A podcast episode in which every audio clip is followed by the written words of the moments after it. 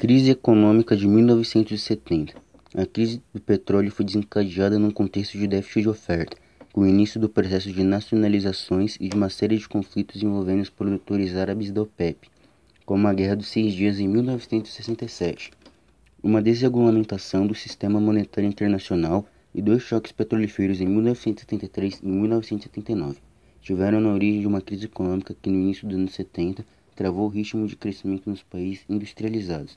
Entre 1979 e 1970 ocorre uma nova crise petrolífera. É do consenso geral que dois fatores concorrem para a explicação dessa crise na década de 70.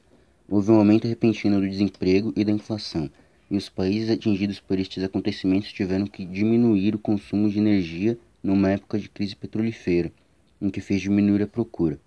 É claro que a crise foi boa para membros da OPEP, que lucraram como nunca, porque todo mundo que deixava de consumir do Irã e do Iraque passava a consumir dos outros países exportadores. Depois da guerra, a OPEP diminuiu sua produção e foi ultrapassada pelos Estados Unidos.